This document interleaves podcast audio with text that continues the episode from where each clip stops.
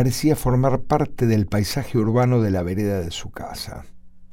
Caminaba muy erguido, tanto que solo mirarlo imponía cierto respeto a pesar de su escasa estatura.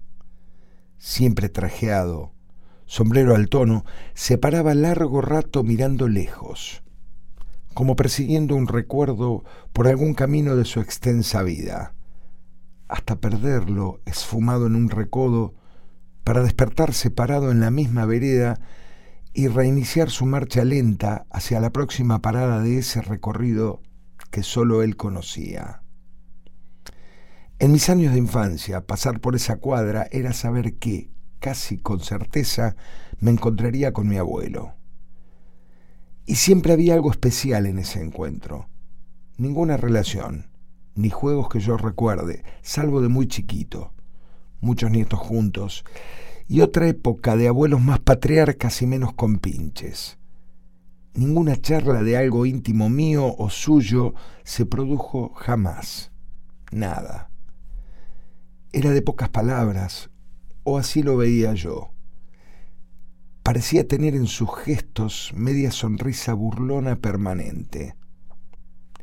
Pero verlo era algo especial la indeclinable invitación a tomar un whisky ya de adolescente, sin importar la hora y con la obligación de vaciar el vaso. El ¿cómo estás? sin respuesta. Y el ¿cuántos años tenés?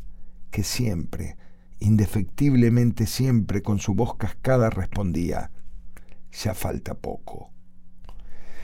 Y ese ya falta poco me pegaba en el pecho más fuerte que la bebida de Sora y se enroscaba en mi alma como una serpiente al trepar el árbol que parece estar quieta, pero aprieta la rama que se angosta.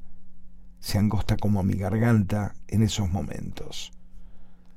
Tanta vida vivida, me angustiaba saberlo en el tramo final en el que el ya falta poco era una realidad palpable en ese cuerpo pequeño, endurecido por el tiempo. Me angustiaba enfrentarme a la realidad irreductible de un futuro en el que el ya falta poco pasase a formar parte de mis propios pensamientos.